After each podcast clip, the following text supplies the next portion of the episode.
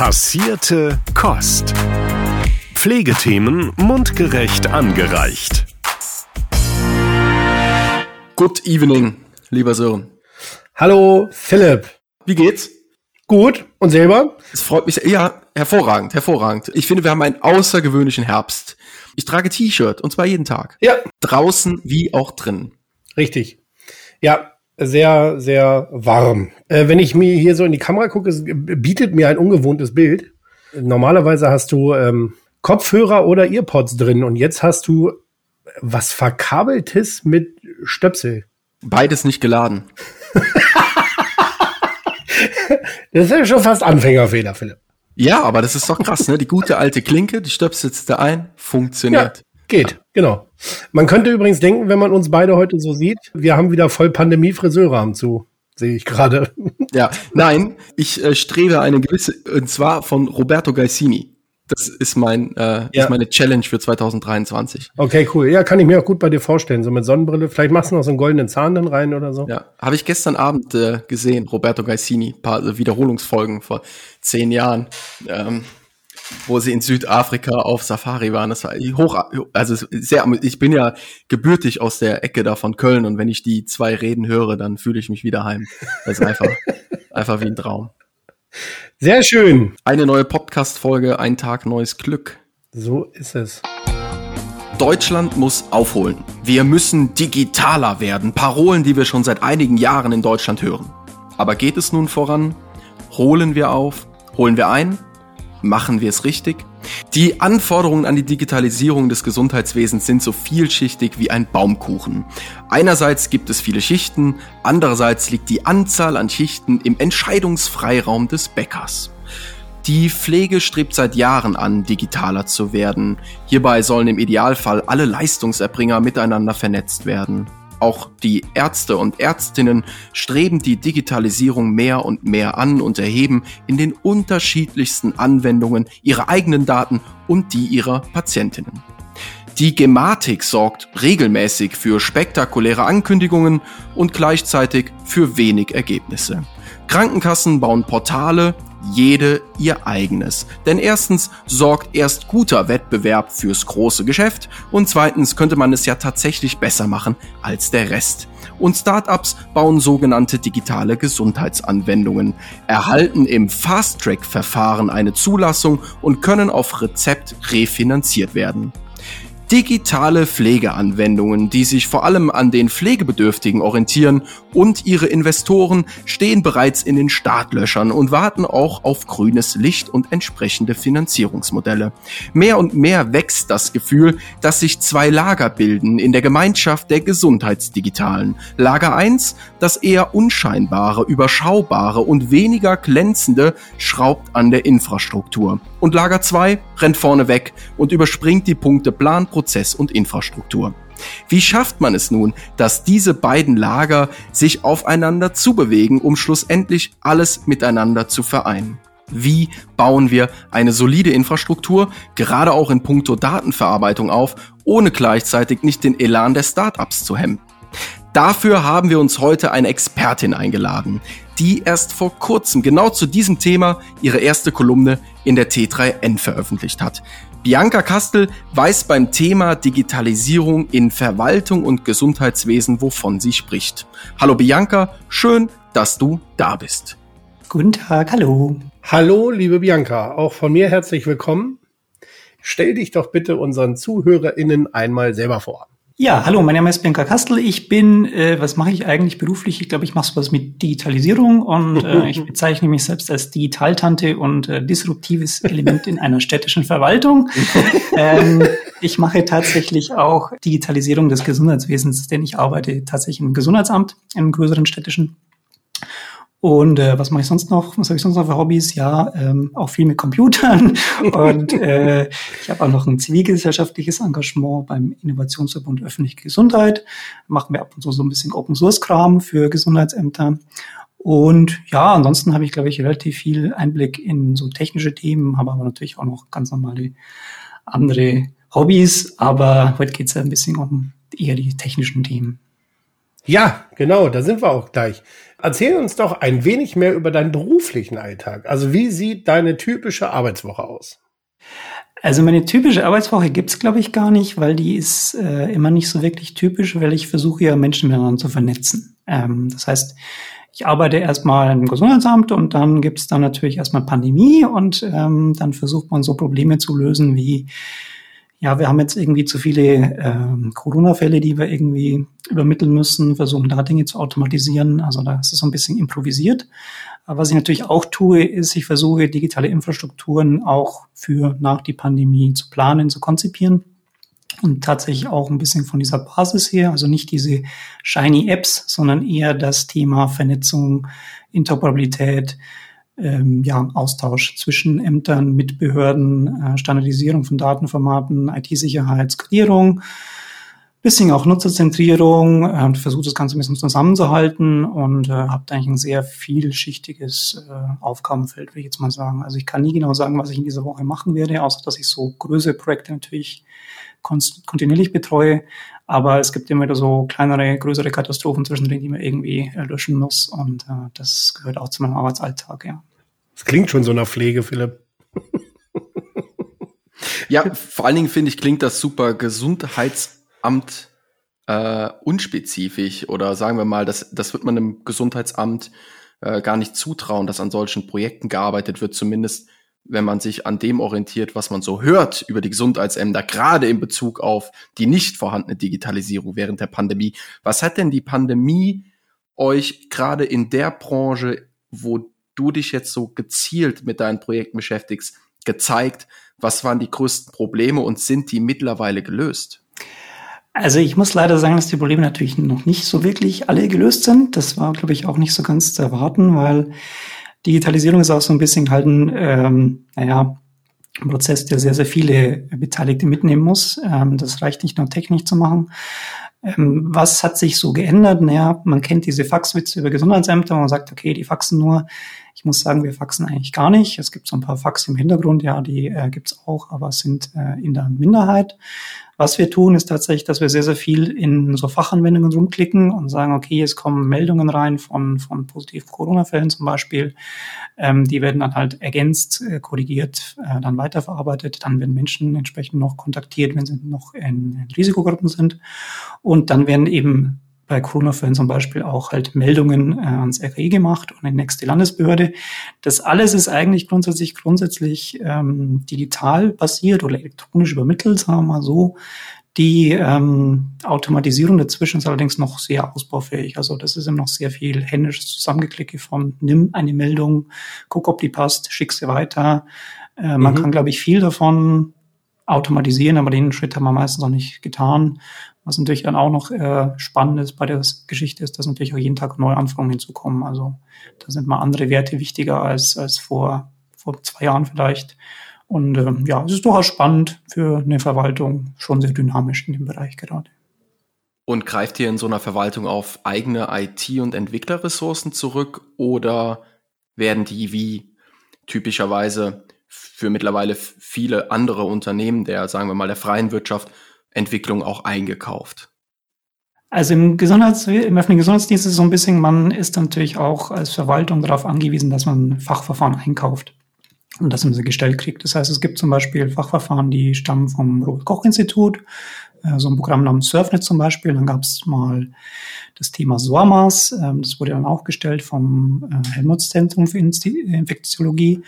Ähm, das heißt, es sind immer welche, welche Fachverfahrenshersteller, die dann halt irgendwie diese ähm, Software anbieten. Wir haben natürlich, je größer man wird, desto mehr muss man auch irgendwie Dinge integrieren, die normalerweise nicht zusammenpassen. Das heißt, wir haben da auch ein bisschen eigene Programmierung, die wir zumindest mit begleiten. Aber mhm. es ist natürlich schon so, dass da eher die, ähm, ja, meine, meine ITler sagen immer, sie sind eher IT-Hausmeister. Sie gucken, dass der Laden läuft, aber sie jetzt nicht irgendwie ähm, wir werden jetzt nicht irgendwie Software schreiben. Äh, ich komme da so ein bisschen aus einer anderen Ecke und komme halt aus wirklich der, der Ebene, ich will das äh, von null auf äh, bestimmen können, was es tun soll, weil ich es dann auch ganz klar so formen kann, dass es passt. Also ich kann tatsächlich auch ähm, Software entwickeln, habe so das auch tatsächlich mal geschrieben und kenne das auch von der Pike auf tatsächlich. Also ich habe mehrere Jahre bis Jahrzehnte ähm, Erfahrung Softwareentwicklung, genau. Welche Programmiersprache hast du hauptsächlich benutzt? Also ich habe damals tatsächlich äh, Web-Technologien äh, gemacht. Also äh, ich habe mal irgendwie angefangen mit ähm, ja, HTML, CSS, äh, JavaScript. Äh, dann ging es Richtung Node.js, dann ging es ein bisschen Java habe ich gemacht und eher so webzentrierte Sachen. Ähm, und ja, zwischendrin macht man halt dann auch mal so Sachen, die man halt zur Datenanalyse braucht, SQL, R und sowas. Mhm. Ähm, ja, was halt so gerade anfällt. Ja, dann hoffe ich, dass aber eure Hausmeister in der IT zumindest tariflich äh, eher der IT zugeordnet sind und nicht dem Hausmeisterwesen. ja, also es sind, glaube ich, besser gestellt als die Hausmeister, aber ich glaube, Verwaltung ist immer noch, ähm, naja, ist halt Verwaltung. Und diese, wenn man jetzt die guten, ähm, die gute Belohnung kriegen will für seinen Job, dann geht man nicht in die Verwaltung, sondern ich glaube, in die Verwaltung geht man deswegen, weil man sagt, man möchte auch aus aus Interesse für die Allgemeinheit Dinge verändern. Und ich glaube, das ist auch ein bisschen mein, mein Anspruch, sowas zu tun, ja. Ich will jetzt nicht so was Randommäßiges sagen, so, wow. ich meine das tatsächlich ernst, aber ich weiß gerade nicht so richtig. Und nach so vielen Podcast-Folgen müsste man jetzt eigentlich meinen, äh, die Jungs müssten doch jetzt wissen, wie man sowas korrekt formuliert. Aber ich weiß, ich, ich wollte jetzt gerade sagen, finde ich richtig cool, weil ich es wirklich richtig cool finde. Aber ich, ich hatte jetzt einfach Schiss, dass es irgendwie ein bisschen so rüberkommt, als würde ich es lustig finden. Und äh, ich finde es eher beachtlich, muss ich sagen. Also ja. heutzutage noch aufs Geld zu verzichten, weil man einem guten Zweck folgt. Also das, wer, wer kann sich das leisten? Jetzt mal unabhängig von den Krisen, die wir haben. Aber wenn du als Entwickler 100.000 oder 60.000 verdienen kannst, dann ist das schon ein mega Unterschied. Das mhm. entscheidet am Ende über eine Einzimmerwohnung oder Vierzimmerwohnung mit deiner Familie. Oder über heizen oder nicht heizen oder warm duschen oder kalt duschen. Das ist, ist, ist ja so. ja, irgendwer muss ja, weißt du, wie es ist. Also irgendwer muss ja. ja, und von denen gibt es äh, ziemlich viele da draußen also gerade jetzt hier, sagen wir mal, Hörerschaft, äh, Pflege, also das mhm. und ein Team da veranstaltet, also zu tariflichen Löhnen Software zu entwickeln, ähm, zu tariflichen Löhnen Menschen zu pflegen, auf Intensivstationen, in der Altenpflege, in der ambulanten Pflege. Das ist ähm, dieser Dienst am Gemeinwohl. Ich weiß gar nicht, wie viel man mittlerweile bezahlen müsste, um die Leute da irgendwie noch zu motivieren, das weiterhin zu tun die jetzt Wohnungen kündigen, Wohnungen aufgeben und keinen Plan mehr haben, wie sie Rechnungen zahlen sollen und trotzdem noch jeden Morgen da auftauchen und den Job weitermachen. Also ähm, ja, ich glaube, wir verstehen uns. dann lass uns mal etwas rüberschwenken, Bianca. Du hast unter anderem der Begriff kommt nicht jetzt aus der T3N, aber in der T3N, in deiner Kolumne hast du ihn auch erwähnt. Ein Begriff, der in der IT und in der ganzen Netzwelt bekannt ist, der Begriff äh, des Broken Access Control. Broken Access Control, was steckt genau hinter diesem Begriff? Kannst du das für vielleicht zuhörende Nicht-ITler mal beschreiben? Ja, also wir stellen uns mal vor, wir haben jetzt irgendwo im Internet äh, irgendwelche Ressourcen, also zum Beispiel Daten, irgendwie äh, eine Patientenakte oder keine Ahnung, ähm, was haben wir sonst noch für, für Daten? Also Daten, die eigentlich nur bestimmte Personen was angehen. Jetzt ist es natürlich so, dass normalerweise für so Daten denken würde, man baut da so eine Art virtuelles Schloss davor. Das heißt, nur wenn ich irgendwie äh, den Schlüssel dazu habe oder ein Passwort oder äh, irgendwelche Codes dazu, dann kann ich auf diese Daten zugreifen. Wenn man das nicht richtig macht, dann hat man eine Broken Access Control, weil dann hat man plötzlich den, den Umstand, dass alle Welt darauf zugreifen kann und dann hast du eben deine Access Control broken, weil du quasi keine Zugangskontrolle mehr dazu hast. Und ähm, ja, das ist eigentlich der Begriff, den ich damals in der Kolumne erwähnt habe. Das kommt nämlich tatsächlich relativ häufig vor, ähm, dass sowas kaputt ist. Und warum ist das gerade für Plattformen, die sensible Gesundheitsdaten verarbeiten, so gefährlich? Naja, also überlegen wir uns mal ein, ein theoretisches Angriffsszenario. Ähm, wir haben so eine, so eine Gesundheitsplattform, meinetwegen ist es eine Plattform, die äh, erfasst Daten von zum Beispiel Menschen, die psychische Krankheiten haben. Und äh, jetzt ist dann plötzlich auf dieser Plattform, äh, werden da tausendfach Daten vorgehalten und jetzt können dann plötzlich von außen Menschen darauf zugreifen diese Daten abgreifen.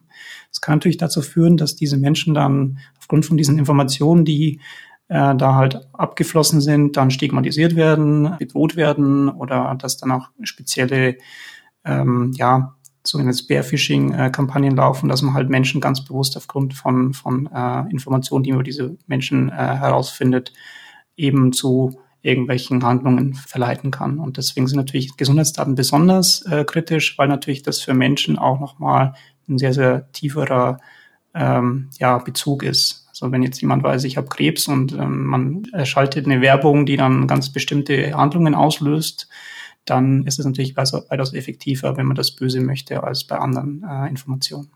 Ja, also das, das ist tatsächlich ein gutes Beispiel. Also das äh, macht es mir jetzt auch nochmal sehr deutlich, dass man ja mit Gesundheitsdaten krass spielen kann. Also Krebs mhm. ist natürlich jetzt eins der krassesten Beispiele, die man nehmen kann. Ich glaube, alles, was man dann vielleicht verbraucherschutzmäßig da missbraucht und irgendwo einen Strohhalm reicht und sagt, oh, das könnte dir eventuell helfen, dann ist die Kaufbereitschaft wahrscheinlich unabhängig der Kaufsumme bei 100 Prozent. Und das darf natürlich nicht missbraucht werden. Das ist natürlich das ist natürlich ein krasses Beispiel, geht aber wahrscheinlich auch noch eine Stufe niedriger. Also das fängt ja vielleicht schon beim, beim Diabetes an, der plötzlich mit der neuen Pille aus der Wunderheilpflanze Linderung schafft oder so und äh, plötzlich hast du da im nicht rezeptpflichtigen Bereich plötzlich äh, die umsatzstärksten Dinge am Laufen. Was kann man dagegen tun? Bianca? Naja, also ähm, bei diesem Thema Broken Access Control ist es grundsätzlich erstmal relativ trivial. Es gibt äh, äh, verfügbare äh, Zugangskontrollen, also zum Beispiel Verfahren, mit denen man halt ähm, diese Ressourcen absichern kann. Das können dann Passwortschutzverfahren sein, das können äh, Verfahren sein, wo man mit irgendwie Zertifikaten arbeitet. Das gibt's meistens auch immer schon fertig. Meistens ist es tatsächlich auch so, dass diese, diese Programmierung nur richtig konfiguriert werden muss und dass man das natürlich auch in der Entwicklung begleiten muss, dass man sowas kontinuierlich auch äh, überprüft, ob denn das auch wirklich eingehalten worden ist. Mhm. Weil ähm, man kann sowas konzipieren, wenn man dann irgendwie zwei, drei Monate dran entwickelt und feststellt, oh, ich habe da einen Fehler gemacht und man zieht diesen Fehler halt durch, haben wir halt ein Problem. Deswegen geht man in der Entwicklung auch immer davon aus, dass man das ähm, nach Security by Design Prinzipien macht. Das ist ein Fachbegriff dafür. Das heißt, dass man kontinuierlich das Thema Security auch in Entwicklung äh, mitdenkt und mit überwacht und auch kontinuierlich weiterentwickelt. Äh, die Zwei-Faktor-Authentifizierung, die wir aus Meta heißt es mittlerweile oder Instagram und so, das ist ja, ist ja selbst in den sozialen Medien schon angekommen, dass äh, zusätzliche Verfahren geschaffen werden, um, oder aus dem Online-Banking kennt man das. Das sind, mhm. das sind Verfahren, ähm, auf die Softwarehersteller zurückgreifen, um einem Broken Access eben vorzubeugen. Korrekt, oder? Ähm, genau, also man muss auch dazu sagen, dass diese Verfahren, die jetzt Facebook oder ähm, was auch immer Twitter oder äh, YouTube oder alle anderen nutzen, dass die auch äh, sehr stark standardisiert sind. Also da gibt es zum Beispiel Verfahren namens OpenID Connect. Das halt einfach, irgendjemand hat das mal entwickelt, hat es stabil gebaut und das benutzen eigentlich ja alle anderen konzeptionell. Da gibt es eigentlich auch fertige Libraries dazu. Und dann sagt man halt, ich habe hier so meinen mein Identitätsprovider, den konfiguriere ich einfach nur, dass der noch zwei Faktor macht. Also vielleicht zu erklären, was eine Zwei-Faktor-Authentifizierung. Du ähm, gehst davon aus, dass wenn ich selbst welchen Passwort und Benutzernamen kompromittiert hätte, das heißt, wenn ich den irgendwie geklaut hätte, dass ich noch ein zweites ähm, Gerät brauche, das mit einem zweiten Faktor gibt, äh, zum Beispiel so ein so einen automatisch generierten Zahlencode oder es gibt so, so äh, so USB-Sticks zum Einstecken zum Beispiel, mhm. die immer so einen veränderlichen Faktor generieren, den ich dann zusätzlich zu meinem Passwort mit eingeben muss, damit eben das Abgreifen des Passwortes allein nicht ausreichend ist, um auf meinen Account von als, als böser Hacker darauf zuzugreifen. Und äh, das ist Zwei-Faktor-Authentifizierung. Diese Verfahren sind eigentlich nutzbar, die sind auch als Open Source verfügbar, die muss man jetzt nicht besonders teuer einkaufen. Die muss man einfach nur richtig konfigurieren. Und ähm, die Empfehlung ist tatsächlich auch aus IT-Security sich da nichts neu zu erfinden. Das geht meistens immer schief, sondern tatsächlich auf bewährte Verfahren zurückzugreifen und ähm, einfach das zu nutzen, was etabliert ist, was auch angenommen ist bei den mhm. Benutzerinnen. Und äh, fertige Libraries, jetzt mal IT-Crash-Kurs, wahrscheinlich die meisten, die zuhören, keine Ahnung was, fertige Libraries sind, denken jetzt vielleicht höchstens noch an irgendeine Stadtbibliothek. Aber was bedeutet eine fertige Library für einen Entwickler? Also man kann sich es ein bisschen so vorstellen. Früher hat man irgendwie, ähm, wenn man eine Software für einen, für einen Computer braucht, hat man irgendwie, ist man zu, zu zum Elektromarkt gegangen, hat gesagt, ich, ich kaufe mir jetzt die Box mit, äh, mit dem Windows oder dem Word oder was auch immer. Und inzwischen gibt es natürlich auch für Software Bestandteile. Das heißt, ich gehe jetzt zum Beispiel in mein äh, in meine, äh, meine Codeverwaltung online und sage dann, ja, was hätte ich denn gerne? Ich brauche mal was zum Thema, ähm, Thema Zugriffsverwaltung. Ich brauche irgendwie ein Statistiktool und ich brauche noch irgendwas, was ein bisschen meine Grafiken äh, animiert zum Beispiel. Das gibt's alles bereits fertig entwickelt. Das kann ich entweder zukaufen. Meistens gibt es auch als als Open Source. Das heißt, es steht als Quellcode öffentlich zur Verfügung und kann auch weiterverwendet werden. Ich suche mir dann die richtige Library für mein Problem ähm, nehmen dann meistens auch hoffentlich die, die äh, gut gepflegt ist, die auch ähm, gut akzeptiert ist und baue die dann quasi in meine Software ein. Das heißt, ich muss nicht mehr alles neu bauen, sondern sag halt, ähm, da hat jemand schon die Funktion Benutzerverwaltung ganz gut implementiert.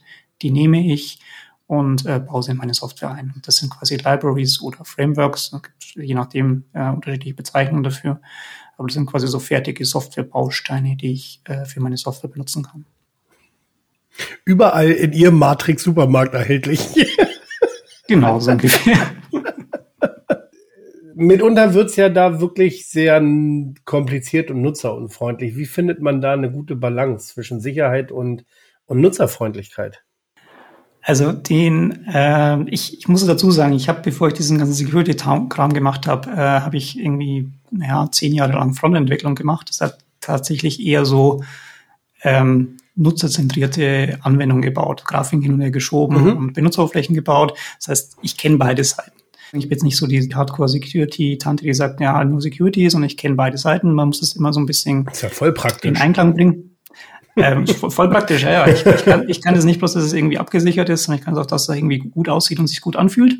Und äh, ich glaube, der Vorteil, wenn man so diese beiden Sichtweisen hat, äh, dann erkennen wir auch, wo so, wo so dieser Zielkonflikt manchmal liegt. Also du kannst natürlich mhm. äh, Verfahren so so ähm, ultrasicher wie möglich bauen, dann sind, sind, sind sie aber eher abschreckend. Das Entscheidende ist da aber, glaube ich, immer, ähm, das sehe ich halt bei vielen, auch speziell Projekten im Gesundheitsbereich, dass man das Thema Security und das Thema Nutzerzentrierung meistens immer so ein bisschen nebenher denkt und sagt, das machen wir nachher. Das funktioniert bei dem Thema eigentlich nie, sondern eigentlich ist immer das Thema, okay, was will ich jetzt für ein Problem grundsätzlich erstmal lösen? Man sollte dann nicht irgendwie erstmal in Techniken denken, sondern erstmal in dem grundsätzlichen Problemstellung äh, und dann ja feststellen, ähm, Nutzerzentrierung, okay, wie kann denn, wie kann man das gut benutzen? So, dann stellt man vielleicht fest, dass ein nutzbarer Weg und ein sicherer Weg gar nicht sich sehr äh, unterscheiden müssen, wenn man bestimmte Prämissen trifft. Zum Beispiel brauche ich personenbezogene Daten, muss ich das mit irgendwelchen Servern synchronisieren, muss mhm. ich das irgendwie massenhaft äh, speichern oder ist es vielleicht auch viel bequemer, wenn ich wenn ich diese Daten einfach nur auf einem Smartphone vorhalte, weil es eh so eine Anwendung ist, die ich auf dem Smartphone nutze. Und ähm, dass das halt auch irgendwie beides doch geht, zeigen auch so Sachen wie die Corona Warn-App, weil da haben wir eine benutzerfreundliche App, ich muss die einfach nur mitnehmen und äh, die macht dann für mich Contact Tracing oder warnt meine Risikokontakte, wenn ich das möchte. Und die hat ja auch äh, keine hochkomplizierten äh, Nutzer-Eingabe, Login und sonst irgendwas Verfahren, mhm. sondern sie ist einfach da für mich. Und ähm, da hat man einfach das ganz bewusst doch auch gut zusammengebracht, gesagt, okay, wir verzichten zum Beispiel auf äh, besonders hohe Risiken, weil ich besonders viele personenbezogene Daten erhebe, sondern fokussiere mich auf eine Lösung von einem Problem.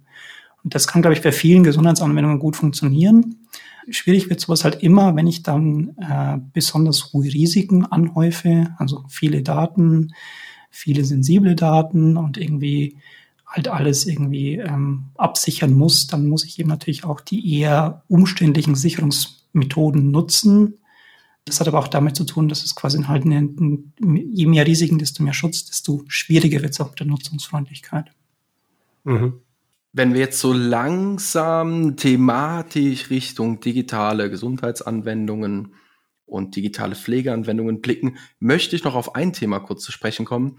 Alle, die uns zuhören, wissen, es gibt digitale Gesundheitsanwendungen im Markt. Das wissen, also ich gehe mal davon aus, wer es nicht weiß, weiß es jetzt. Und die werden genutzt von Patientinnen. Und es gab aber jetzt schon in jüngster Vergangenheit die ersten Vorfälle, wo diese Anwendungen gehackt wurden.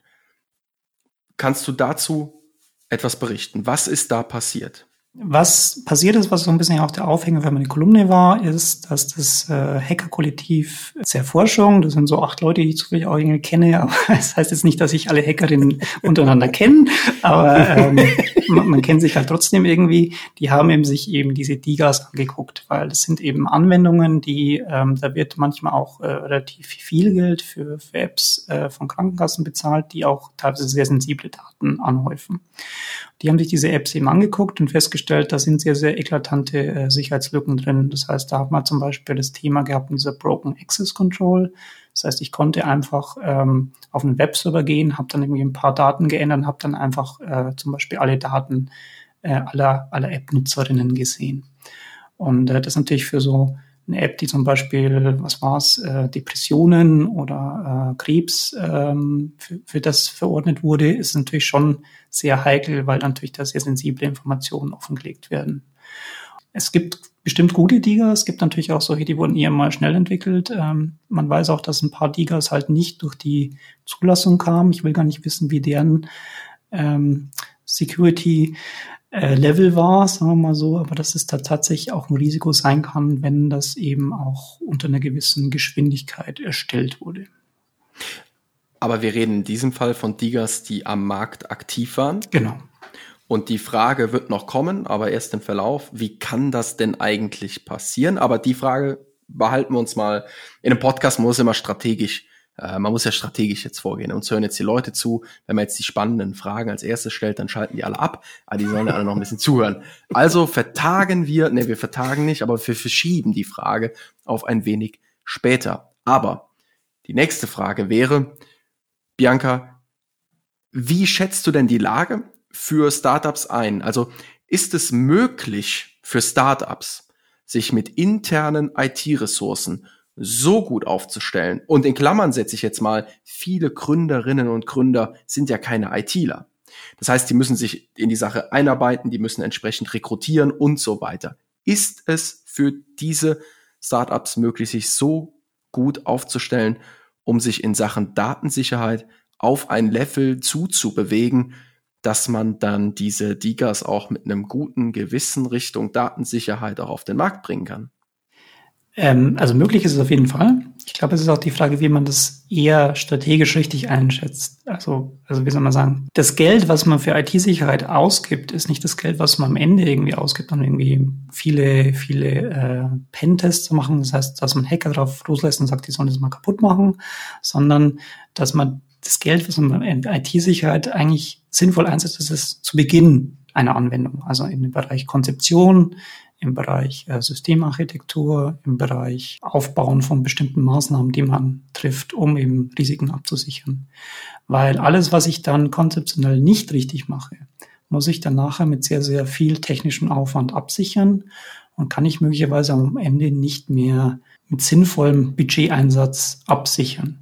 Das heißt, alles, was ich im Bereich äh, Anforderungen und Konzeption bereits in Hinsicht auf Datensicherheit richtig mache, spare ich mir am Ende wieder ein. Das ist, glaube ich, auch für Startups sinnvoll zu sagen, okay, wir fokussieren uns auf das, was wir können. Zum Beispiel haben wir viel Erfahrung in, im Bereich Gesundheitsanwendungen, äh, also der fachlichen Seite. Vielleicht kann man auch einen Entwickler dieses, dieses runterprogrammieren können.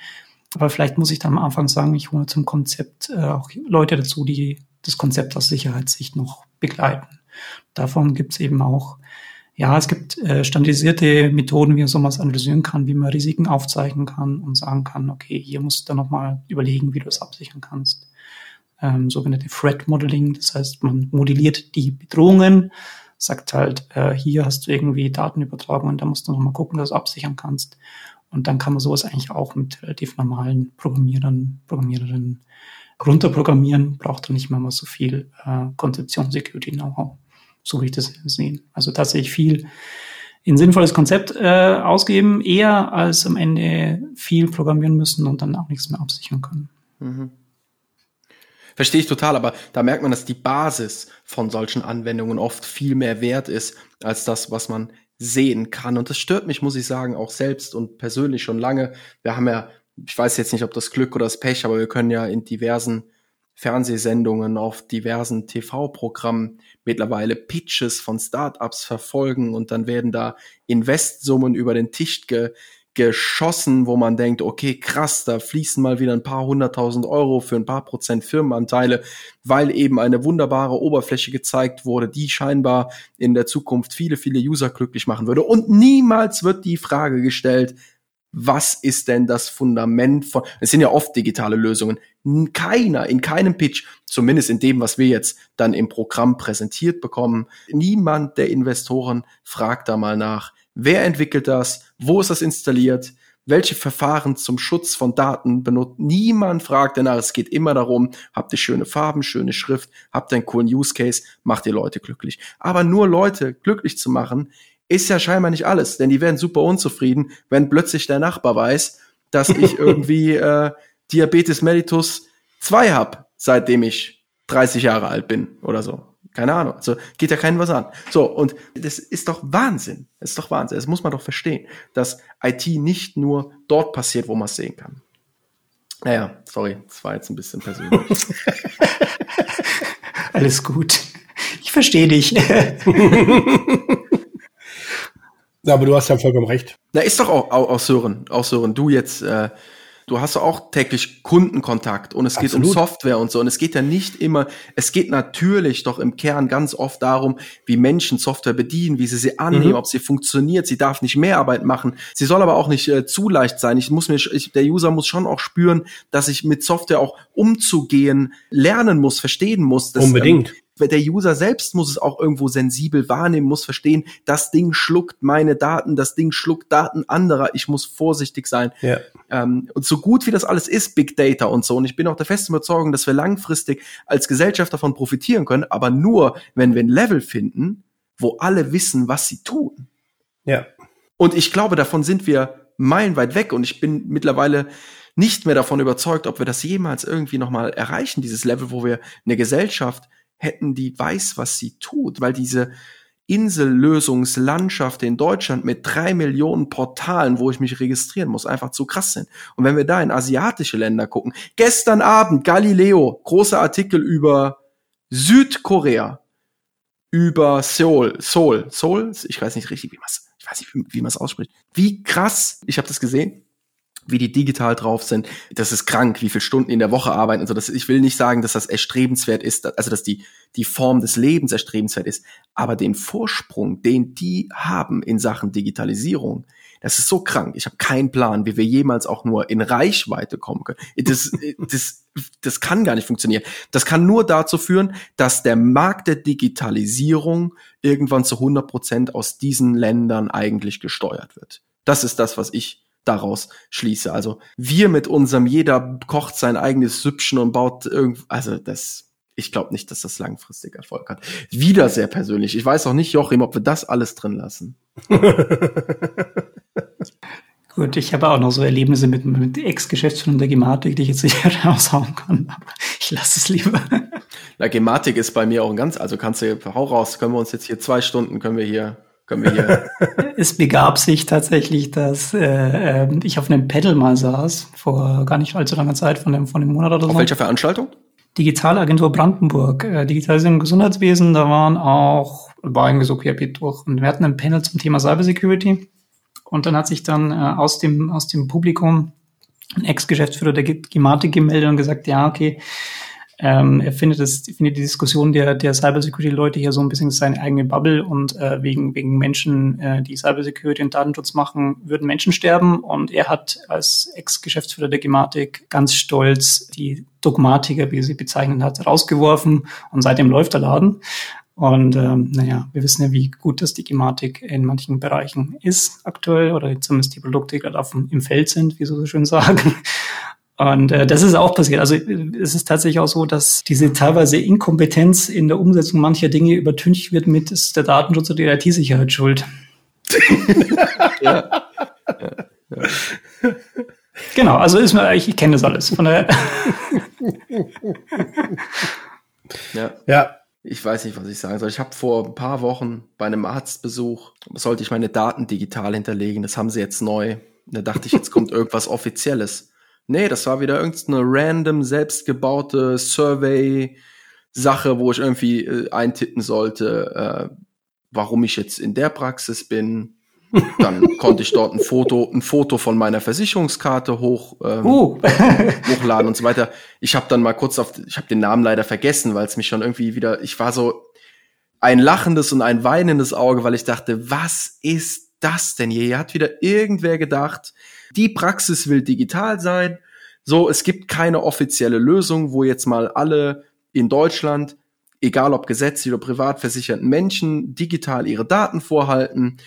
Also habe ich wieder, ich habe es natürlich gemacht, weil ich denke irgendwie, ich habe jetzt irgendwie nichts zu verstecken. Auf der anderen Seite will ich so eine Praxis, die jetzt irgendwie auch dann am Ende denkt, jetzt muss ich selber ran, jetzt will ich denen natürlich auch einen Gefallen tun und yo, wenn ihr digital wollt, ihr könnt mit mir digital, aber im Endeffekt denke ich mir, völliger Bullshit, weil wenn ich morgen zum Zahnarzt renne, hat der keine Ahnung, was ich da eingetippt habe. Und wenn ich, ja, also das ist, und jetzt soll ich, und worauf läuft denn das wieder hinaus? Wir werden einfach bei jedem Facharzt, in jedem Krankenhaus, in jeder Notfall, wir werden überall in irgendeiner App unsere Daten hinterlegen. Und dann Mhm. haben wir einfach Duplicate Content in 1500 Apps. Und wahrscheinlich habe ich mich aber noch in jeder zweiten vertippt, in der Versicherungsnummer oder in der Telefonnummer oder an Ja. und was ist, wenn ich umziehe?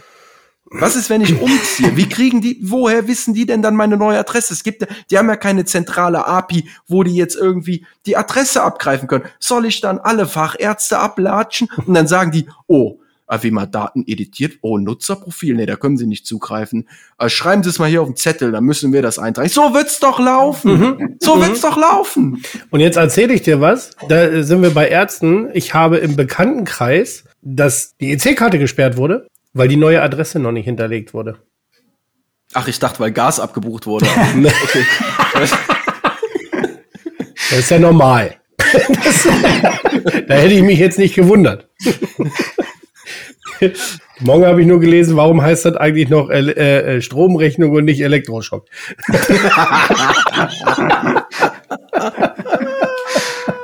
ist, ist gut. Ja, nee, tatsächlich, äh, EC-Karte gesperrt, nächsten Tag irgendwie bei der Bank angerufen und gesagt, Leute, was ist denn da los? Ja, äh, ihre neue Adresse ist noch nicht hinterlegt bei uns. ja, nee, super. Ich sag, äh, schön, gut, dass du nicht im Ausland warst. Da hättest du richtig Spaß gehabt. Ich hatte das Erlebnis, als ich zuletzt den Wohnort gewechselt habe, auch mit meiner Bank. Und zwar habe ich mich da gemeldet, habe gesagt, ich bin umgezogen. Ich habe vorher irgendwie Online-Banking, du hast eine App von deiner Bank, guckst rein, wo kannst du deine Daten ändern? Geht nicht.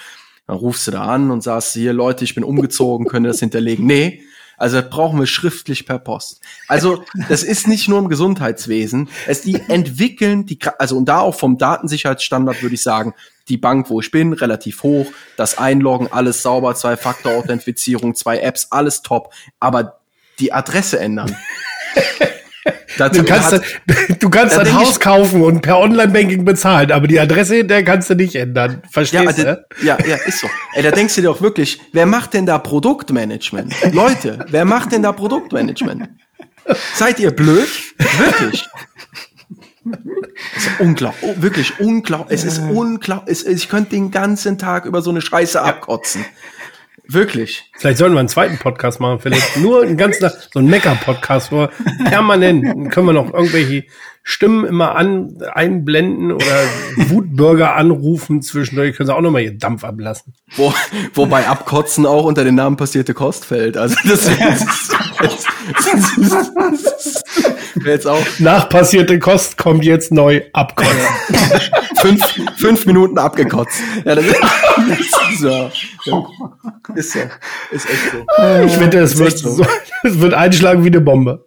Ich sag dir, ATU. ATU macht das besser als alle anderen auf ihrer Webseite. Wenn ich die Reifen gewechselt haben will, dann gehe ich da auf die Webseite, klack, klack, klack, sind die Reifen eingelagert. Na, alles easy Ja. peasy. Da hat einfach einer mal User Journey gedacht. Was will, was braucht der Kunde? Welche Anforderungen hat er? Da gibt's tatsächlich Leute, die nachdenken. Aber ich frage mich, warum es die jetzt nicht in den Branchen gibt, wo ich mich gern aufhalte. Ja. So, jetzt habe ich hier den Faden verloren. wir sind jetzt wirklich ausgerissen vom Thema. Die letzte Fragestellung war so ein bisschen, und äh, Bianca hat sie auch äh, beantwortet, dass sie glaubt, dass das geht, dass sich auch Startups, wenn sie sich klug aufstellen und wenn sie sich mit dem Thema beschäftigen, schon auch im Thema Datensicherheit gut aufstellen kann oder dass sie auch in der Lage sind, das umzusetzen. Aber wenn ich das nochmal unterstreichen darf, Bianca, du hast gesagt, Datensicherheit ist ein Infrastruktur- und ein Architekturthema, das muss von Tag eins an bedacht werden. Das war so eins deiner Hauptstatements eben. Die Frage, die ich jetzt noch habe, ist, kennst du Best-Practice-Beispiele im Bereich digitale Gesundheitsanwendungen oder wenn nicht im Gesundheitswesen? Es gibt natürlich schon, also man sagt immer ganz gern Corona-Warn-App, ja, das ist aber auch, da war, glaube ich, auch der Druck relativ groß schon von Anfang, dass, dass äh, auch digitalpolitische Vereinigungen gesagt haben, übrigens, es geht so nicht, dass ihr jetzt irgendwelche Daten irgendwo massenhaft zusammenwerft. Man muss es von, von vornherein richtig machen.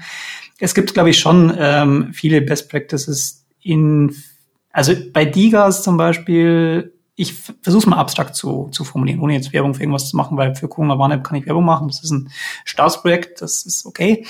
Aber ähm, ich will jetzt hier niemanden begünstigen, aber es gibt zum Beispiel ähm, im Bereich Digas äh, durchaus immer auch Apps, die sehr stark dezentral funktionieren. Also wir wissen ganz genau, ich habe hier eine App, äh, da muss ich nicht meine persönlichen Daten angeben, weil das brauche ich gar nicht, um das Problem zu lösen, sondern äh, ich habe halt auf einem Smartphone habe dann zum Beispiel irgendwie, keine Ahnung, meinen Demenztrainer oder was auch immer, die einfach nur meine, meine äh, Übungen dann auf meinem Smartphone äh, äh, nutzt und nicht irgendwelche Daten hin und her schiebt, weil das braucht man vielleicht für die Lösung des Problems gar nicht.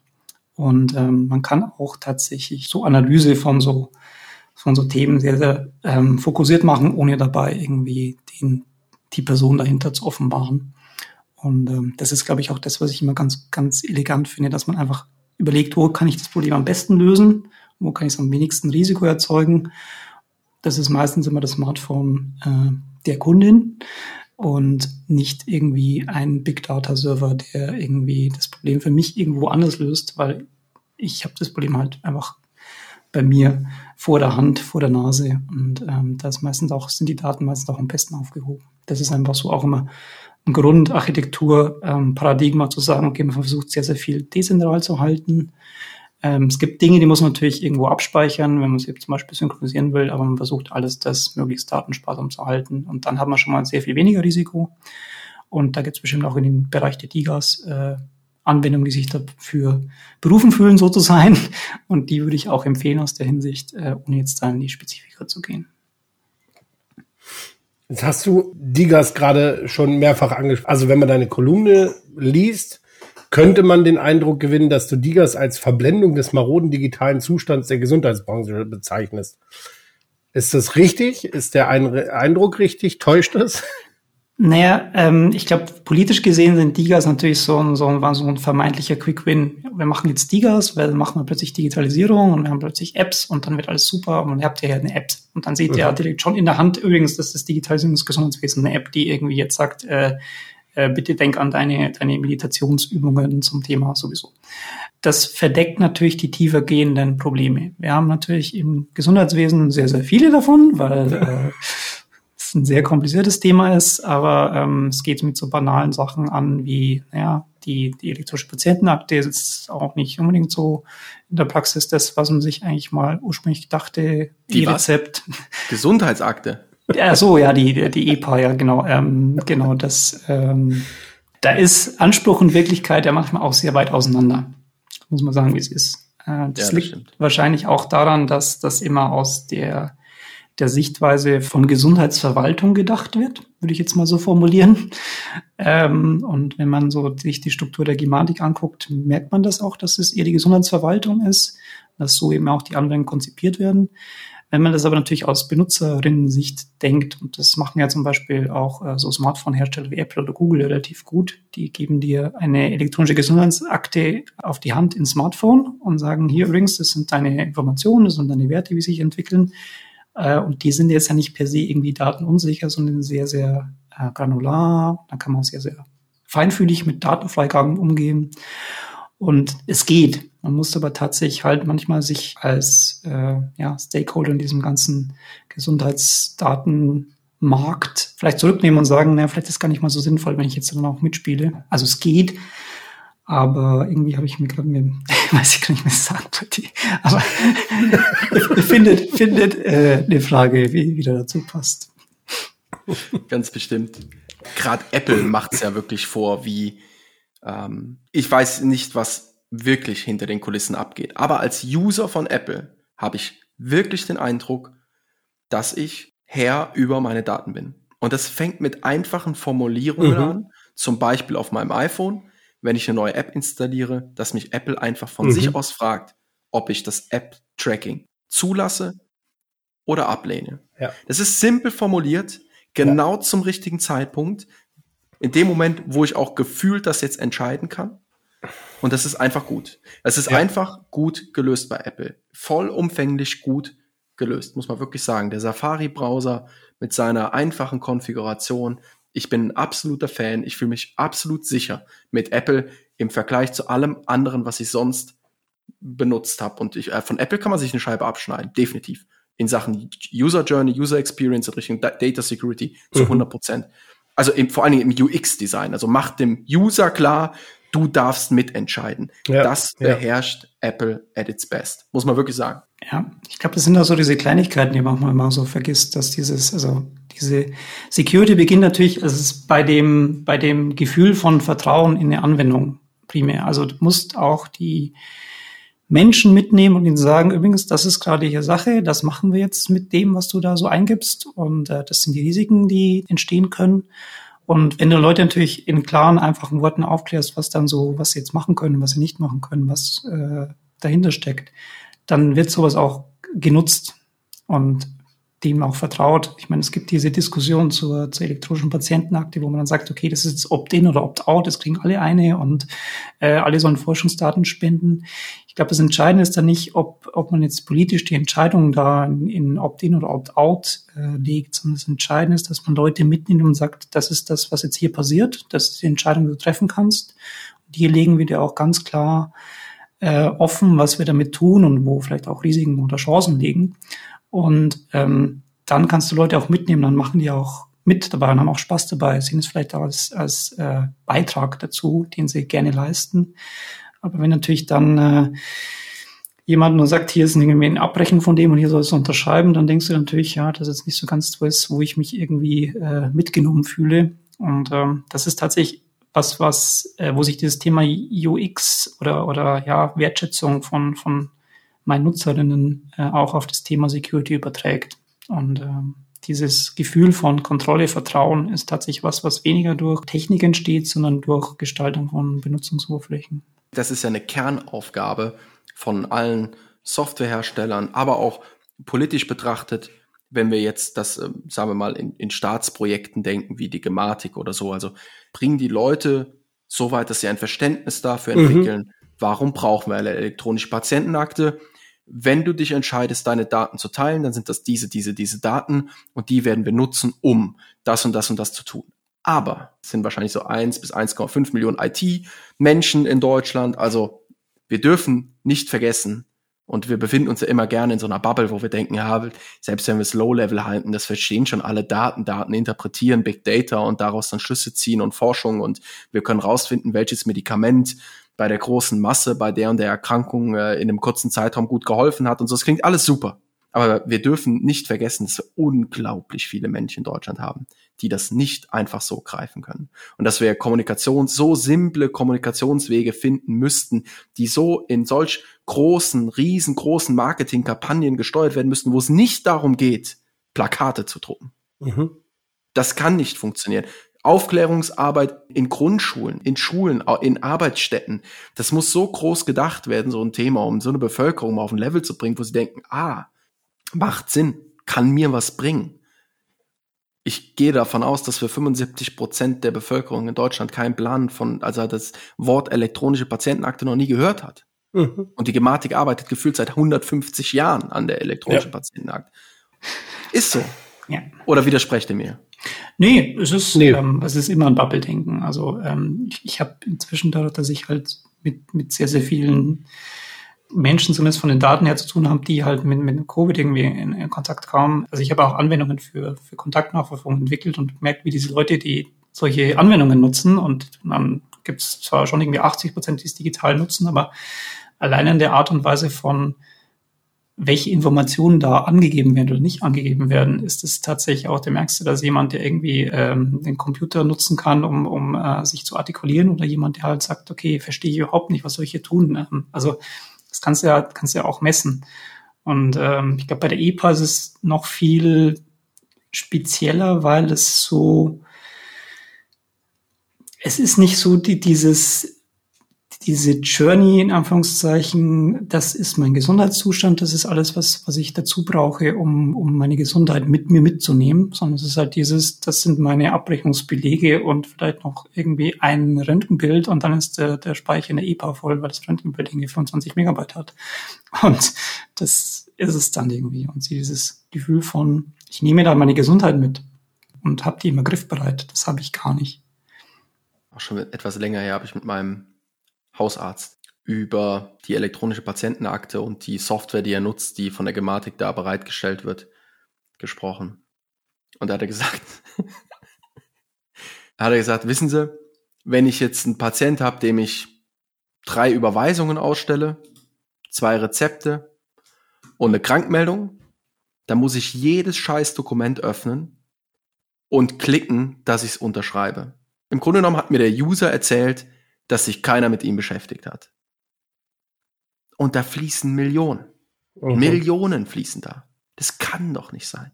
Kann, liebe Leute, das kann doch nicht sein. Mehrfachauswahl. Haben sie nicht.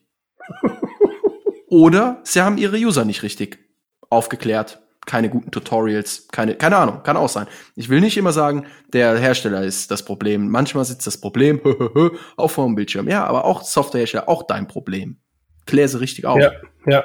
Und ein junger Arzt, wirklich, kein Bock da drauf. Was sagen denn dann die Ärzte, die jenseits der 50 sind? Diese Gematik kann ich nicht verstehen. Es ist mir auch egal, wenn jetzt einer zuhört und denkt, der reitet aber schwer auf der Gematik rum. Zu Recht. Ich, ich finde zu Recht. Und da soll erst einer kommen und sagen, Winkens, du hast Unrecht die machen einen super Job seit Jahren. Ja, also guck mal an, was die für Ergebnisse produziert haben. Wir schicken den Leuten digital die Krankmeldungen. Wir schicken E-Rezepte raus. Wir machen elektronische Patientenakte. Wir haben Kommunikationsmittel, damit die verschiedenen Leistungserbringer miteinander chatten kann. Bullshit. Nix davon. Was funktioniert? Bianca, sag mal, funktioniert irgendwas? Flächendeckend in der breiten Masse da draußen wird irgendein Produkt von der Gematik wirklich konstant eingesetzt. Bin ich falsch informiert? Ich kenne keins. Also flächendeckend nicht. Es gibt ein paar, die sind ganz okay, aber ähm, zum Beispiel das Notfalldatenmanagement, das finde ich ganz okay, aber es habe ich auf der Gesundheitskarte und es läuft ohne Technik drumherum. Ich wollte gerade sagen, das, das, damit geht's doch eigentlich los. Wir haben eine EPA und wir haben ein Notfalldatenmanagement und die beiden sprechen nebeneinander. Ich glaube, das muss man auch, also was beim Notfalldatenmanagement, glaube ich, schon, schon wichtig ist als Punkt ist, es ist auch so gebaut, dass es natürlich auch äh, irgendwo in den Bergen ohne, ohne Mobilfunk äh, noch nutzbar sein soll. Ähm, das, das ist ja, glaube ich, auch okay. Wir haben in Deutschland generell so ein Problem von ähm, Synchronisierung von verschiedenen Quellen zueinander. Das haben wir in der Verwaltung, das haben wir im Gesundheitswesen, das haben wir mhm. in äh, wahrscheinlich im Automobilbau auch, weil der Hersteller A mit Hersteller B auch nicht reden kann und so weiter und so fort. Es ist, es ist spannend, weil eigentlich sind wir in Deutschland halt ein extrem föderales Konstrukt äh, was sich ja in, in Zersplitterung und, und Unterteilung irgendwie lange Jahre geübt hat, was aber genau in der digitalen Vernetzung dieser ganzen Zersplitterung und Verteilung immer wieder grandios scheitert, was natürlich als Grundlage für Digitalisierung relativ doof ist, aber ähm, das zieht sich komischerweise durch sehr viele Bereiche, in denen ich irgendwas mit Digitalen mache, ja. Zur Erklärung nochmal, das kam jetzt ein bisschen kurz. Du hast jetzt als gutes Beispiel Notfallmanagement erwähnt. Mhm. Was genau ist das?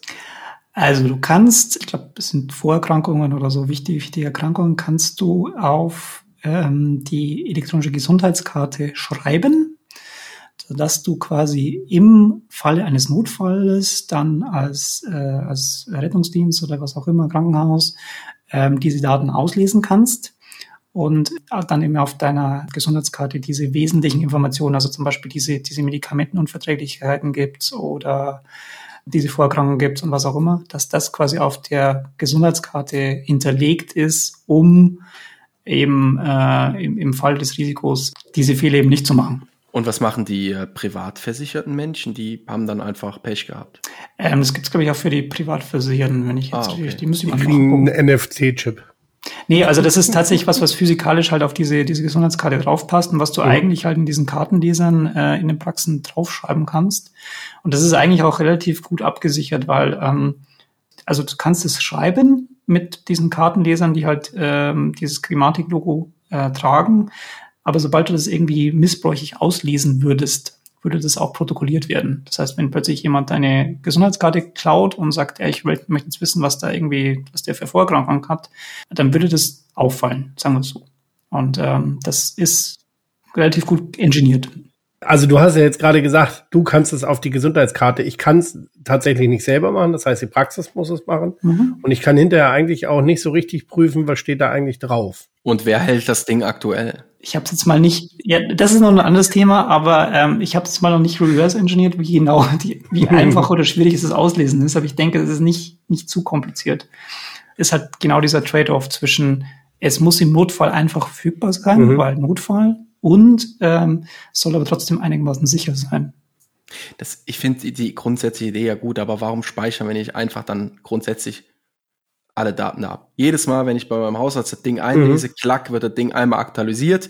Da steht drin, der Winkens hat in den letzten sechs Monaten dreimal Ibuprofen genommen, ist allergisch gegen whatever und das Ding aktualisiert sich. Immer auf Wunsch bedeutet, entweder muss ich Praxispersonal haben, was die Patienten konstant dran erinnert und welch, wie oft gehen junge Leute zum Arzt. Also wir haben ja das Hauptklientel bei den Hausärzten sind ja eher älteres Semester.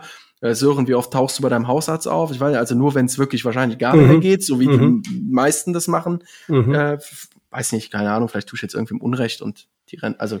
Ja, solange das Auto fährt, brauche ich nicht in der Werkstatt, ne? Ja, genau, Bianca. Kannst du unser ZuhörerInnen ein bisschen ähm, mehr über die Gefahren des sogenannten Fast-Track-Verfahren ähm, erzählen? Ähm, ja, das Fast-Track-Verfahren wurde ja mal eingeführt äh, für digitale Gesundheitsanwendungen, um die Dinger möglichst schnell an den Start zu kriegen. Was ja per se erstmal ein halbwegs sinnvolles Anliegen ist. Mhm. Jetzt ist es so, man hat bei diesem Fast-Track-Verfahren gesagt, okay, ihr dürft mal im, ein Jahr lang im Markt sein und dann bringt ihr halt nachher eure, eure entsprechenden Zertifizierungen und so weiter an. Jetzt ist es beim Thema Datensicherheit und äh, Datenschutz immer so eine Sache. Eigentlich ist es ab dem Moment, sobald du den ersten Datensatz in echt bearbeitest, verarbeitest, hast du ja schon ein Risiko. Und eigentlich musst du es schon ab dem ersten Datensatz irgendwie richtig machen. Man kann so Security ja so im Nachhinein reinbauen, ist immer schwierig, es ist immer kompliziert und teuer. Und eigentlich muss man das mit, schon von Beginn an richtig machen. Man kann das natürlich äh, relativ lange versuchen mit Testdaten, aber sobald das Ding an, an die echte Person geht, sollte das auch sicher sein. Und dieses Fast-Track-Verfahren war halt dadurch, dass es diese schnelle Entwicklung im Markt äh, begünstigt hat und diese Zertifizierung für IT-Sicherheit nachgelagert hat und auch quasi in die Hände der Hersteller gelegt hat, bisschen prädestiniert dazu zu sagen, naja, was machen wir halt nachher? Und wir sagen halt irgendwie, hier mal irgendwie so mal einen, einen Test gemacht, das passt schon. Und das führt halt dann zu so Szenarien wie, naja, ähm, leicht äh, offenen Apps, die halt dann äh, Daten äh, abfließen lassen, weil es eben nie wirklich sauber zertifiziert und geprüft wurde, sondern weil es einfach eine Selbstauskunft war. Mhm. Der Spitzenverband Digitale Gesundheitsversorgung hat in einer Pressemitteilung, ich glaube im September, auf die beiden Aspekte hingewiesen, wie das Verfahren bisher war und wie es zukünftig sein wird. Also sie reagieren also was heißt sie? Die ganze Verordnung und die Gesetzesebene reagiert wahrscheinlich auf bestimmte Vorkommnisse und so, also es passiert eine Veränderung in puncto Datensicherheit, Zulassungsverfahren und so weiter. Aber es gibt da in der Pressemitteilung den Satz, bereits im DIGA-Antrag müssen Hersteller nachweisen, welche Maßnahmen zur Datensicherheit ergriffen werden. Dies sind 39 vom Gesetzgeber klar definierte Datenschutzvorgaben. Wie kann das passieren? Ich will es gar nicht selbst, ich könnte es vielleicht selbst, ich möchte dich fragen, wie kann das denn passieren? 39 klar definierte Datenschutzvorgaben. Ich muss beim Antrag nachweisen, die halte ich ein. Wie entstehen dann Datenleaks? Also man muss dazu sagen, dass diese, diese Überprüfungsverfahren sind meistens immer auch sehr abstrakt. Ähm, das heißt, es ist unter Umständen halt so ein bisschen halt so eine Checkliste, die man ausfüllt. Das ist eine. Das heißt, es werden meistens selten die Anwendungen in der Umsetzung geprüft. Meistens wird es auch so gemacht, man gibt es zur Anmeldung, sagt dann, ähm, ich habe das hier angemeldet und dann wird er weiterentwickelt. Das ist immer ein ganz, ganz großes Risiko. Du hast eine Anwendung, da hast du erstmal ein Grundkonzept irgendwie zertifizieren lassen und machst natürlich währenddessen eine Weiterentwicklung, baust neue Funktionen ein, baust noch eine Funktion ein, die hattest du bisher nicht da äh, und, und wird halt im Nachhinein so, so ein bisschen geflickschustert, wenn du das nicht eben im, im Security by Design, also mit, mit Sicherheitsbegleitung gleich mitmachst, wenn du alles größere weiterentwickelst. Und das führt eben dazu, dass solche entweder Löcher reingebaut werden oder dass die Löcher vorher nicht sauber erkannt wurden, weil die, weil die Überprüfung sehr äh, oberflächlich war. Das passiert sehr häufig. Wenn du so eine, so, so zum Beispiel einen Pentest bestellst, also so, so eine externe Prüfung durch, durch externe, dann ist das natürlich auch in deinem eigenen Interesse, dass du da auch irgendwie relativ gut aussiehst. Das ist so ein bisschen halt wie so ein, wer, wer bestellt, zahlt an. Und wenn du einen Pentest bestellst, wirst du nicht unbedingt einen Pentest, der äh, dich jetzt komplett zerlegt, sondern du wirst natürlich einen, der sagt, ja, du hast ja grundsätzlich irgendwie an Sicherheit gedacht. Und äh, das führt manchmal auch dazu, dass Pentests unter Umständen ein bisschen gutmütig sind. Äh, man kann aber sagen, ich habe einen gemacht. Das passiert durchaus relativ häufig. Ja, verstehe ich. Das heißt, auf der einen Seite ist es vielleicht in der Checkliste eigene Unwissenheit, die dazu führt, dass ich sage, habe ich, ohne es zu haben. Das heißt, also um das mal zusammenzufassen, das wäre jetzt ein Punkt, warum könnte sowas passieren. Zweiter Punkt, der Antrag wird entsprechend ausgefüllt zu einem Zeitpunkt, wo ich noch am entwickeln bin. Ich entwickle weiter, ich flansche an, ich baue mein Produkt immer weiter und im Verlauf kommt es dann eben zu Sicherheitslücken, die neu entstehen, die vielleicht wirklich bei Antragstellung gar nicht da waren, aber es gibt kein Verfahren, was äh, irgendwie die immer wieder die Validierung und die Aktualisierung dieser Datensicherheitsverfahren irgendwie sicherstellt. Ähm, und die dritte Sache ist die, dass der sogenannte, auf Deutsch übersetzt wird man sagen, das ist der Penetrationstest. Die Software wird wirklich von Leuten, die es drauf anlegen, im Idealfall wirklich aufs ganz ernst drauf anlegen, das Ding auseinanderzunehmen, zu gucken, komme ich irgendwie von außen in eine Anwendung rein, um im schlimmsten Fall nicht mich nur daran zu erfreuen, dass ich es geschafft habe, sondern dann auch Daten daraus entferne.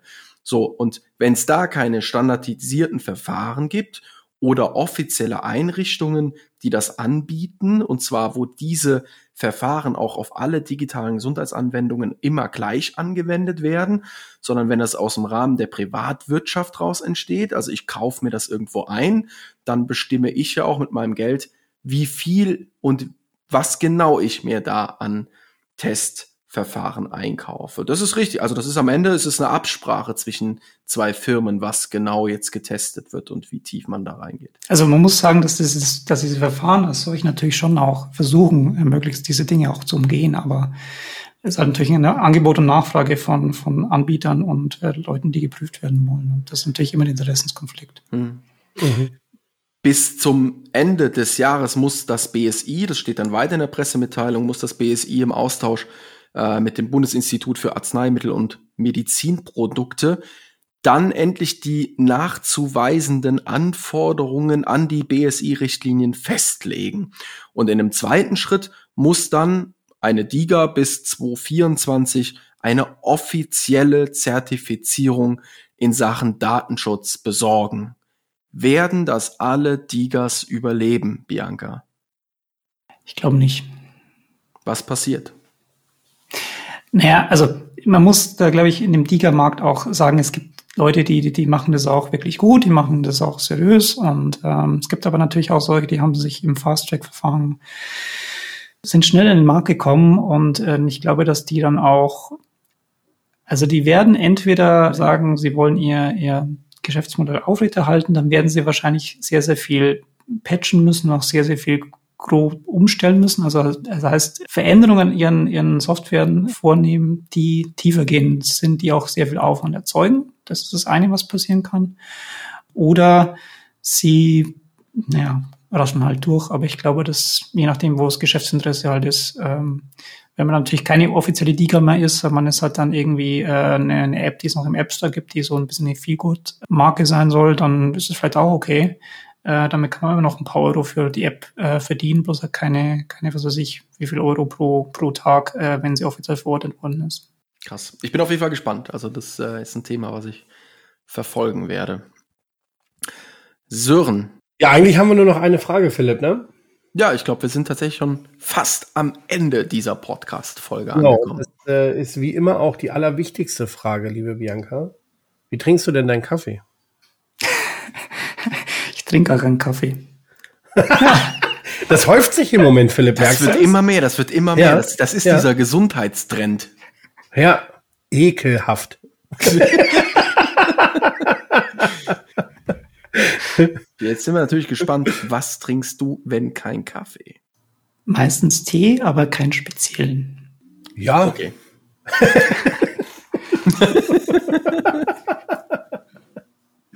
wir fragen das in Zukunft jetzt vorne weg, Philipp. Und wenn auch da die Antwort ist kein Kaffee, dann brechen wir sofort ab. Nein, natürlich nicht. Teetrinker, welcome. Absolut. Ich schließe mich dem an. Also ich, ich trinke ja durchaus auch gerne mal Tee. Ich habe jetzt wieder, ähm, als ich im Urlaub war, ähm, Yogi-Tee entdeckt. Mega gut. Chai-Yogi-Tee, voll gut. Das ist quasi das Yoga für die, die keinen Bock auf Sport haben. Genau, ja. Früher war es Yogi Bär, jetzt Yogi-Tee. Yogi Löw Ja, hätte seinen Namen auch ganz, der hätte seinen Namen auch ganz anders vermarkten können. So irgendwie in einer guten Kooperation mit Mady Morrison oder so. War das nicht so, dass der immer seinen Espresso ins Studio gekriegt hat? Ja, und der raucht Kippen. Echt? Ja, ja, ja, ja. War doch vor der letzten WM oder so. Ah, stimmt. Ja, ja, ja. Razzi-Pick gesehen, wo er so ganz genüsslich an der Kippe zieht. Bianca, Ja, vielen Dank, dass du da warst. gerne. Das war echt spannend und cool. Ja, richtig gut. Auch wenn ich mich aufgeregt habe. Muss auch mal raus. Ja. Richtig. Vielen Dank für deine Zeit und äh, ich glaube, wir haben eine richtig coole Podcast-Folge heute Abend produziert. Das glaube ich auch. Schön. Mal was anderes. Einen wunderbaren, schönen Restabend nach Stuttgart. Jo, tschüss. Macht's gut. Von mir auch. Ciao. Passierte Kost. Pflegethemen mundgerecht angereicht. Ein Podcast von Noventi Care.